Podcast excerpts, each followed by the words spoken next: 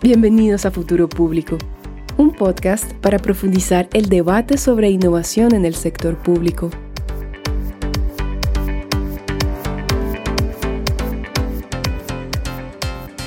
Hola, hola, bienvenidos a Futuro Público. Yo soy Alberto Burs. Y yo soy José Díaz, ¿qué tal? Y bienvenidos a un nuevo episodio del podcast. ¿De qué tema vamos a hablar hoy día, José? Cuéntanos. Bueno, hoy vamos a hablar sobre impulsar el uso de datos para mejorar la capacidad de respuesta desde los gobiernos locales y nos va a estar acompañando Nicolás Díaz eh, de Chile. Eh, no se olviden de que el podcast lo pueden encontrar en Spotify, YouTube y en todas las plataformas digitales. También nos pueden encontrar en LinkedIn como Futuro Público y a mí me encuentran en Twitter como arroba Mendoza. A mí me encuentran como arroba Alberto todo junto. Y nada. Hola Nicolás, gracias por estar con nosotros hoy día. ¿Qué tal? Un placer estar con ustedes esta mañana. ¿Cómo están? ¿Qué tal Nicolás? Capaz, antes, antes de empezar, eh, le damos una revisada a tu bio. Bueno, Nicolás Díaz es chileno, eh, graduado en la graduado de Ciencias Políticas en la Universidad Católica de Chile y eh, es magíster en eh, política y Administración Pública en la Universidad de Harvard. Eh, es emprendedor del sector público, ha trabajado y asesorado gobiernos en múltiples países este, en los temas de innovación, eh, con componente de datos y Project Delivery, y actualmente se desempeña como director de innovación y analítica en la ciudad de Syracuse, en el estado de Nueva York. Bueno, bienvenido, Nicolás. Gracias por estar con nosotros. Gracias a ustedes. Bueno, entonces, eh, como para empezar, a veces uno piensa, y acá hablo desde mi experiencia más en Perú, em, uno ve que el gobierno local generalmente lo ve como muy simple, ¿no? Es como, pero esto no es un país, o sea, es una ciudad, es un pueblo, ¿cómo, cómo puede ser más difícil? Entonces, me da la impresión de que, de que el, esa falta de conceptualización, de no entender de que en realidad es un mini país, eh, hace muchas veces a, los servidores públicos o nosotros que podemos llegar con, qué sé yo, maestría X, Y, a decir como, ah, yo sé como más, ¿no? Entonces, como este definitivamente va a funcionar. Exacto, o sea, uno, uno no puede ser el experto en uh, prevención de incendios, uh, sanidad, uh, salud mental, como respuestas de emergencia, control de, de, del cableado eléctrico, mantención de la, del alcantarillado. Entonces, eh, eh, eh, claro, uno, uno, uno, uno tiene que entender esa, esa complejidad y entender, uh, entender que hay uh, mucho conocimiento tácito uh, en, en, los distintos departamentos. Y también entender que uno no puede esperar los mismos, el mismo nivel de, de desarrollo de experticias de un departamento a otro, como estoy hablando como de la capacidad analítica de, un, de, un, departamento a otro varía mucho dependiendo de, eh, el nivel de maduridad de uh, los sistemas de tecnología de la información y, y, parte un poco sobre, sobre cuál es el, el, el objetivo de ese departamento. Entonces, es, es, complejo y, y, como tú dices, como no, no entender esa complejidad te puede, te puede llevar a algunos tropiezos uh, cuando uno empieza este trabajo. Ahora que ya estamos hablando un poquito más del tema de datos, este, y también el uso de, tecnología, ¿no? ¿Cuál, es el... Eh, ¿cuál, ¿Cuáles crees tú que han sido, digamos, los uh, principales retos, ¿no? En, en, digamos, poner esta agenda, estos dos temas en, en la agenda de, eh, a nivel de las diferentes unidades, de la gente misma. Eh, sí, esta es una pregunta que yo creo que podríamos desmenuzarla y hablar de esto por tres horas. Uh, pero voy a tratar de, voy a tratar de sintetizarlo. um, yo creo que cuando uno habla con funcionarios públicos, con directores de departamento, um, yo creo que se entiende, por lo menos en mi experiencia trabajando eh, en los lugares que he trabajado, que se, entiende que los sistemas de legado que se usan son ineficientes. y, los departamentos saben de que podrían estar usando mucho mejores sistemas. Por ejemplo, de softwares anticuados que no cumplen los requerimientos que se tienen, a sistemas basados en, papel, donde todas las formas siguen estando en un, en un documento que, se guarda en una carpeta en algún, en algún estante, a, la, incapacidad de usar datos. la, dificultad, diría yo, para, para, para, para, ese contexto es que no hay en los gobiernos locales, o, por lo menos en la mayoría de ellos, aún no hay un departamento funcional que esté a cargo de implementar esa visión, ya sea de digitalización o de datos o de los dos. pero en mi opinión, estos son esfuerzos de largo plazo que requieren un equipo detrás y que requieren una, una multitud de, de distintas uh, experticias. Déjame, déjame entrar un poco más en detalle. Uno necesita la, la capacidad de hacer análisis de los datos. Entonces uno necesita pensar en, ok, necesito un analista o necesito, necesito un data scientist que te logre tomar los datos y que te logre encontrar patrones que permitan mejorar la, la, la, operatividad de, um, eh, de cierto departamento. Um, pero también, eh, eh, si partes solamente de esa necesidad, te vas a encontrar de que con qué datos qué, datos parto analizando. porque uh, los datos que uno tiene a nivel local están en eh, silos que son difíciles de acceder. Ah, entonces, entonces ahí, ahí te sale la necesidad, oh, quizás necesito un ingeniero de datos que sepa centralizar todos esos datos para que luego el analista ah, pueda hacer su pega. eso es chileno para su trabajo su chamba, Su chamba. ahora, el, analista de datos no te sirve de nada si es que no hay una gestión de cambio atrás. Entonces necesito también un, gestor de proyecto. Y a eso súmale de que tienes que pensar sobre las políticas del uso de los datos a nivel como más de control en el sentido de cómo vamos a evitar de que la privacidad de las personas no sea ah, violada o cómo vamos a establecer controles de calidad. Entonces, si lo, si lo miras así, no solamente como, ah, queremos usar datos ah, y, vamos a contratar a una persona experta, sino que eh, es súper multifacético y, es un esfuerzo de largo plazo en el centralizar el, el uso de los datos y, y, promover la cultura del uso, del uso de los datos, que, que, eso, eso es realmente lo que queremos hacer, ¿no? ahora, yo creo que cuando lo pones así es como ahí, ahí sí se te vuelve un poco más compleja la, película, sobre todo para el alcalde, como ya, voy a tener que financiar todo un equipo. entonces es complejo. Ahora, creo que también es importante cuando hablamos del uso de los datos, o del concepto de gobierno impulsado en datos, de definir de qué hablamos, porque creo que puede ser como un concepto que, que atrapa muchas cosas distintas. Entonces, creo que hay que clarificar porque por un lado, podemos referirnos a, ok, establezcamos mecanismos de control de procesos, como veamos el, el, output de los distintos departamentos para que el alcalde sepa quién está produciendo qué y, que pueda redestinar recursos en, en, el caso de que sea necesario.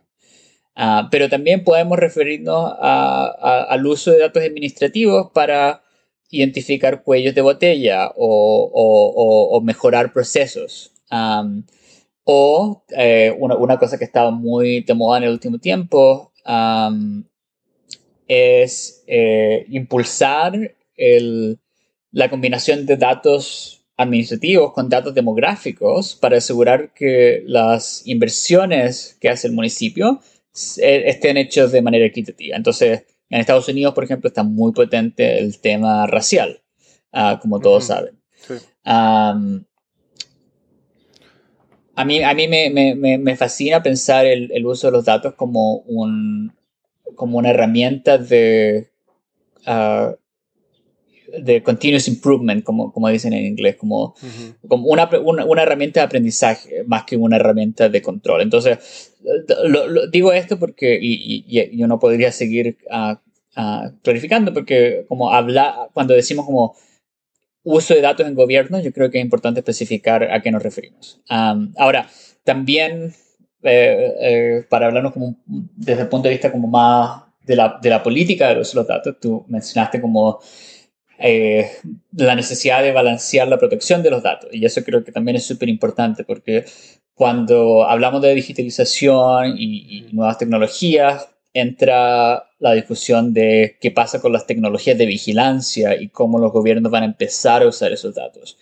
Uh, y eso es súper súper polémico y es una, es una, es una discusión um, que yo veo todos los meses que, que sale que alguna ciudad como quiso meter una tecnología, pero eso generó como una, una polémica, entonces tuvieron que revertir la decisión, uh, como en Nueva York, en, la ciudad de Nueva York, um, la, hubo, hubo, una, una, polémica hace poco porque el, el, mecanismo que tenían como para informar sobre, sobre estas tecnologías no, no, no, estaba, no era totalmente transparente. Eh, y, eso, eso se, se, ha dado en muchas partes. Entonces, era, eh, perdón, ¿era lo de los mapas de calor? Que, eh, creo que querían implementar para detectar COVID en la gente y todo eso. Como... Um, seguro eso también generó una polémica. Yo lo que vi era como del, del formulario que estaba llenando el departamento de policía para informar sobre, sobre las distintas tecnologías de vigilancia que estaban ocupando.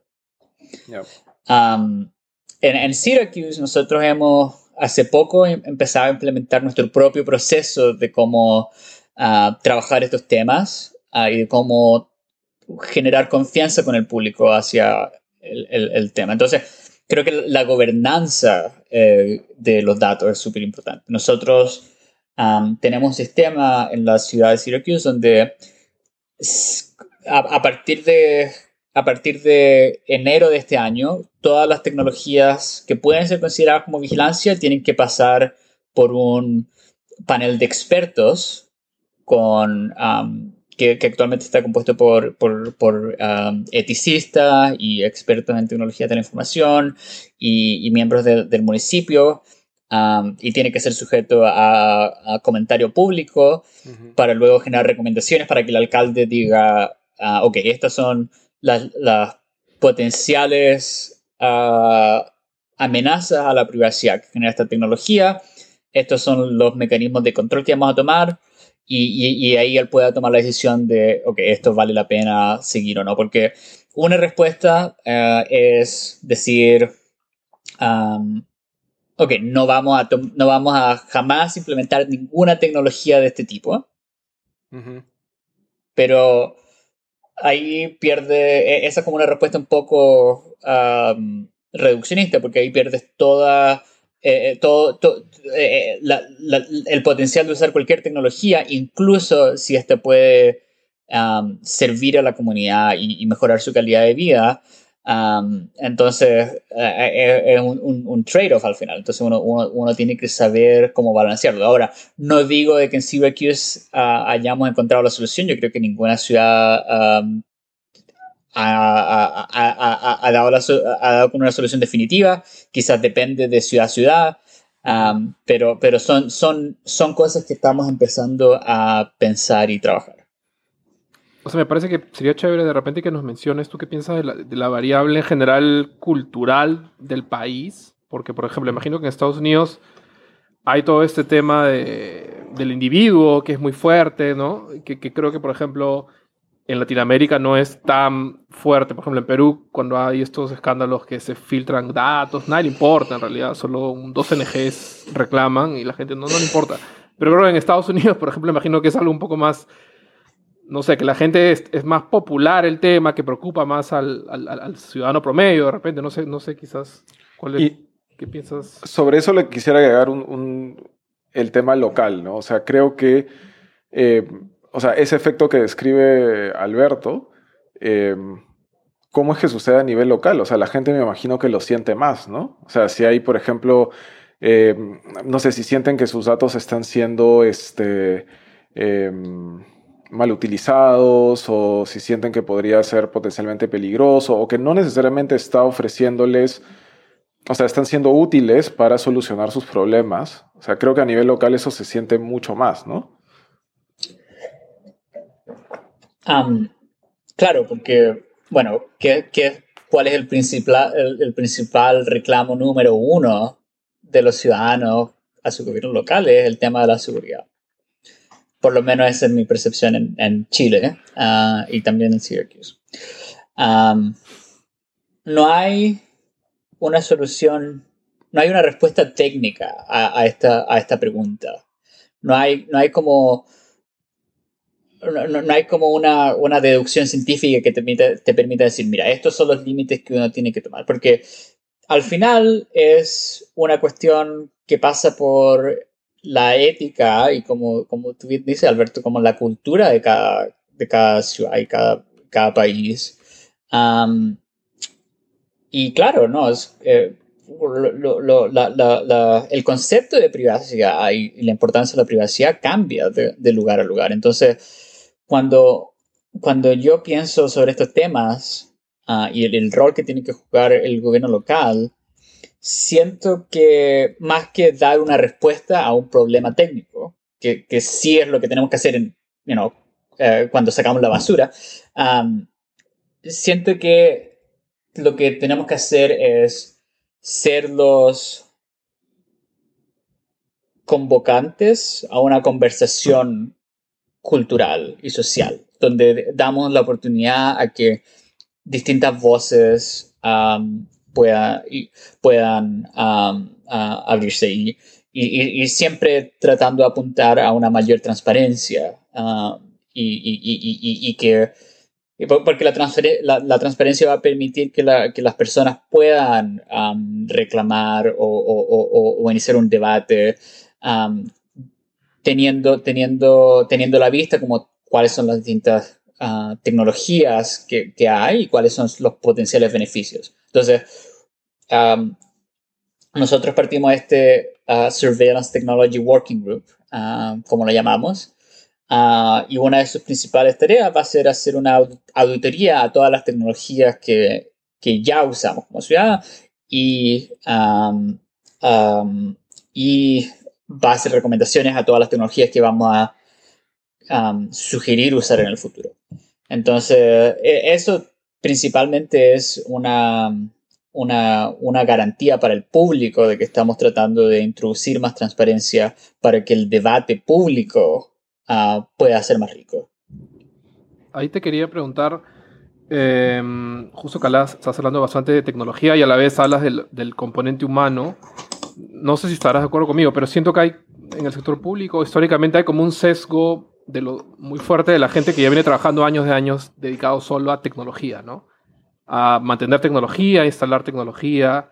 Y ahora viene todo este, toda esta nueva ola de, oye, pero hay que ponerla al servicio de la ciudadanía, de las decisiones políticas. Entonces, como que ya metes variables de, de poner al ciudadano en el centro, de ser más empático. No sé cómo tú más o menos en tu experiencia, eh, ¿cómo, ¿cómo puedes mediar entre este, este funcionario de repente bien tecnológico, eh, bien sabido en sus temas, con, cuando tú le metes estas cosas más de, de centrado, centrado no sé, no sé si me llevo a explicar bien. Sí, no, eh, entiendo lo que vas. tradicionalmente, la forma como los gobiernos tratan el tema de la tecnología es que se, instalan departamentos de IT, como se llaman en Estados Unidos, o TI en español. el, área de sistemas. El área de sistemas, que pasa, que pasa a ser un departamento funcional que presta apoyo al resto del municipio. Ah, o, del, o, del, o de la agencia. este approach que, que, funcionó en los 80 está un poco ah, outdated eh, en, el 2021. porque ah, ya, no se trata solamente de mantener los sistemas y, los computadores y eso, sino que, como tú dices, hay mucha más ah, necesidad por el, ritmo de cambio de las tecnologías a adoptar principios de como diseño de software enfocado a las personas, como tú mencionas, metodologías ágiles, etc. Entonces, lo que, uno, lo que hemos visto ah, históricamente es que los gobiernos no saben cómo hacer inversiones en tecnología y, y ves que se gastan millones y millones de dólares en sistemas que no hacen lo que deberían hacer. Ah, porque no fueron testeados, porque el, por, por una multitud de, de, razones. Entonces, IT o, sistema o como se llame, tiene, un, tiene una razón de ser que es súper importante, que, que, alguien tiene que mantener el servidor del, del, del, email, alguien tiene que mantener los computadores y, y, y, los sistemas, pero yo creo que más y más se da la necesidad de tener esa visión estratégica, holística de el desarrollo del software del sector público. No, no sé si esta es la respuesta, pero una de las respuestas es separar el departamento de IT del departamento de servicios digitales. Mm. Que eh, eso, eso es un modelo que, que, han, que a nivel nacional se ha impulsado en países como Inglaterra, eh, con el Government Digital Service, eh, en Estados Unidos con el USDS y en algunos gobiernos locales también. en San Francisco, por ejemplo, está, está muy fuerte el, el, el, el, Departamento de Servicios Digitales y ahora en Syracuse queremos impulsar un modelo similar. Ah, porque ser como, ser como forward facing, como, como, como tener la visión de futuro de la tecnología, es un rol distinto al de mantener los sistemas corrientes. Es casi como contradictorio un poco. Entonces uno, uno piensa yo que necesita esos dos roles uh, en el sector público. Ahí te quería preguntar eh, cómo, cómo se lo toma la IT people, esa, esa visión de separación. No, separación. Te, te genera mucha resistencia. Ajá.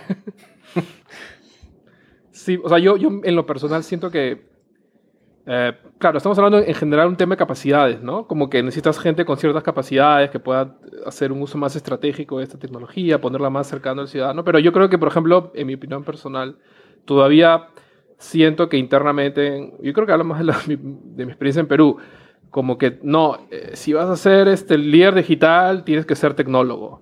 O no, pues si no, o sea, lleva tus cursos de design thinking, pero eres tecnólogo en el fondo, ¿no? O sea, es que yo, yo creo que, no, no, sé si estás de acuerdo, pero creo que pasa por una cosa muy latinoamericana, de que tenemos una visión súper estructurada de lo que es como las, las distintas carreras, como están los abogados y ellos hacen una cosa, los ingenieros hacen otra cosa, y claro, si uno es director digital, uno tiene que ser ingeniero informático.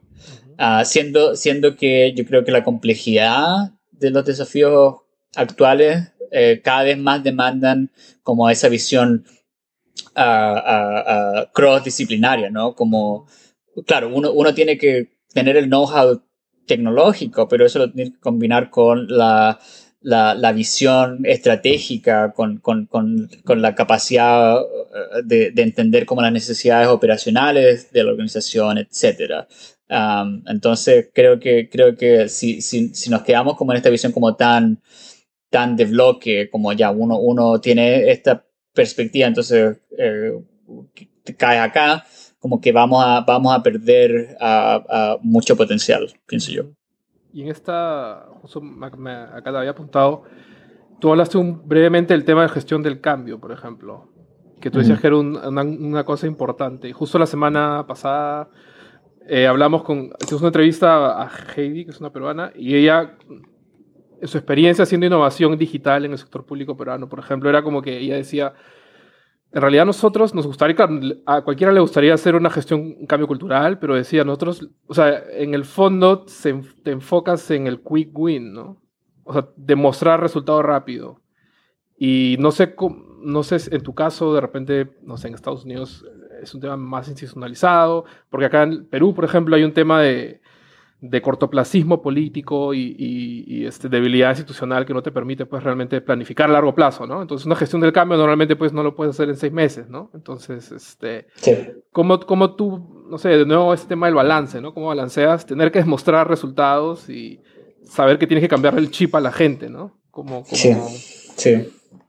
no, yo diría que, no estoy en desacuerdo con eso porque yo, yo dirijo un departamento de innovación um, y analítica.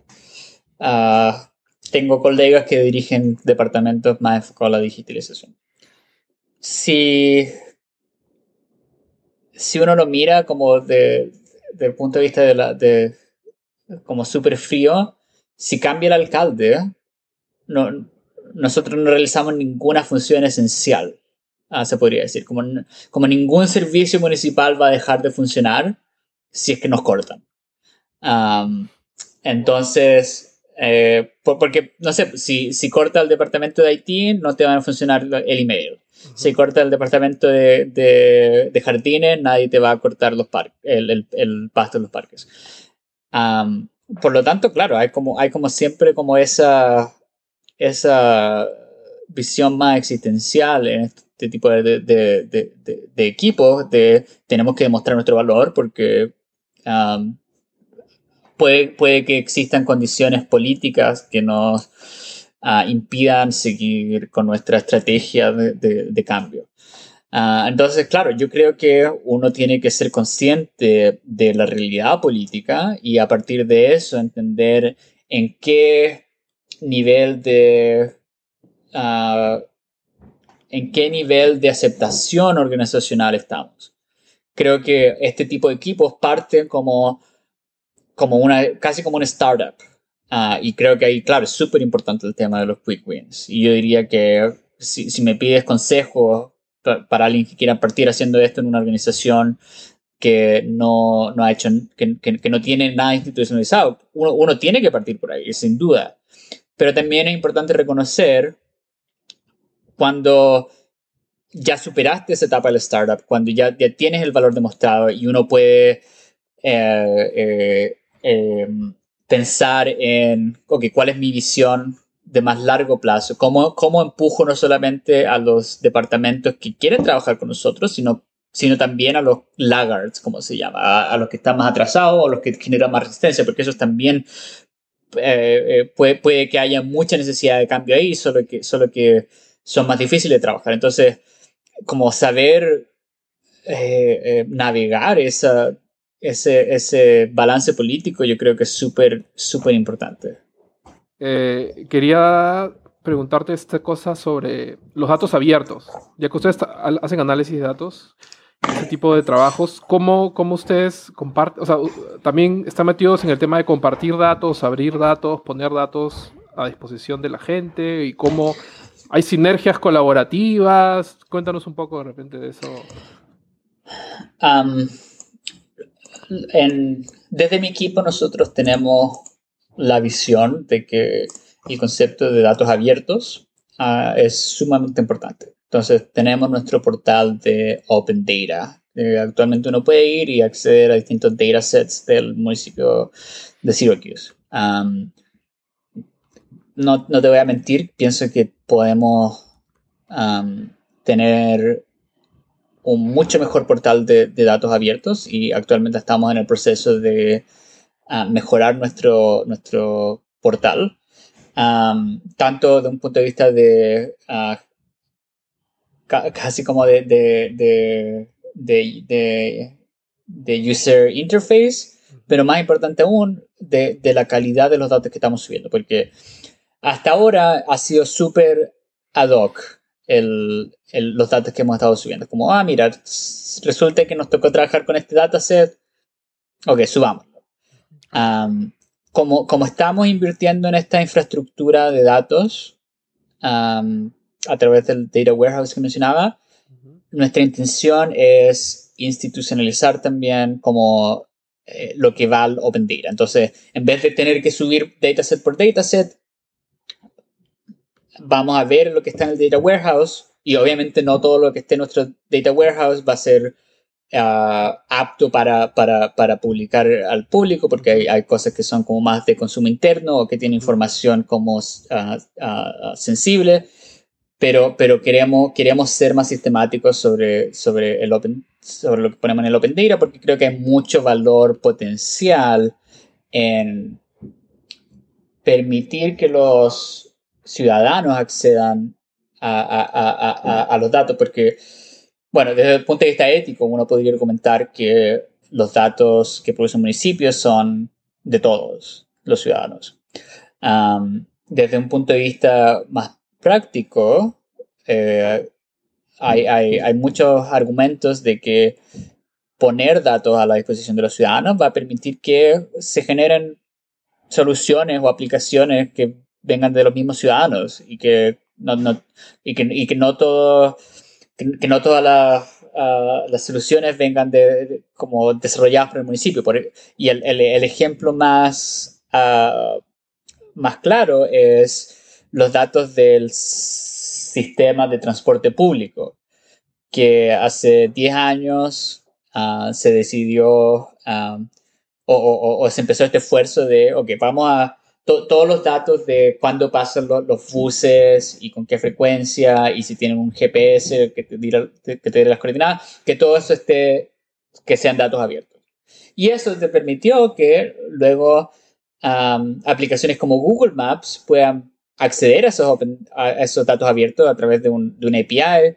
Y, y, y, ahora en tu celular, si uno, si uno, si uno uh, uh, uh, busca cómo llegar a algún lugar, uno, uno puede ver como, ah, mira, tengo que tomar el, el tren y, y, va a pasar en cinco minutos más, porque se logró conectar eso, a, eso, um, a esos datos abiertos. Entonces, ese, ese, es el tipo de potencial que, que, que uno um, um, podría acceder si, si, si uno se, se, compromete los datos abiertos. Ahora, también hay, hay, mucho debate actualmente de qué tan efectivo estamos haciendo con nuestros esfuerzos de, datos abiertos, porque estamos publicando eh, muchos datasets, pero no sabemos realmente si es que a alguien le importa lo que estamos publicando. Entonces, uh, uh, he, leído un poco um, y conversado con colegas sobre este, lo, que se llama la tercera ola de datos abiertos, que está mucho más enfocada a publicar con sentido o publicar con intención, como, como no, no solamente poner datos los que, los que tenemos porque, porque sí, sino como pensar, ok, ¿qué desafíos sociales podemos abarcar a través de datos, pero que quizás no es solo el municipio el que trabaja ese desafío, sino también um, como las organizaciones del, del um, no gubernamentales o ciudadanos más inclinados a como los hacktivists que se llaman los activistas hacker. Um, y bueno, creo que, creo que esa discusión está muy interesante y yo la, la, la he seguido con, con algo de, de cercanía. Bueno, ahora yo creo que ya como para ir cerrando un poco, eh, hablemos un poquito de la pandemia, ¿no? ¿Qué, ¿Qué, se ha aprendido, qué han aprendido los gobiernos locales, digamos, eh, en este caso Syracuse, no sé si estás informado de, qué sucede en la Municipalidad de Santiago de Chile, eh, respecto al, uso de datos para respuestas rápidas, ¿no? En este caso, por ejemplo, respuesta COVID, ¿no? Eh, quizás yo pego un poco de ser optimista.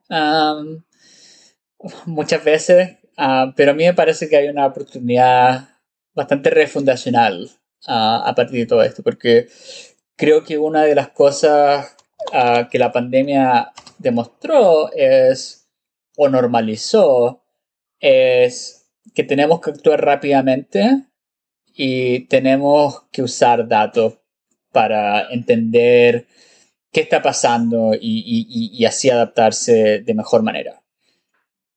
Todo, todos los funcionarios municipales tuvieron que uh, irse a trabajar de forma remota.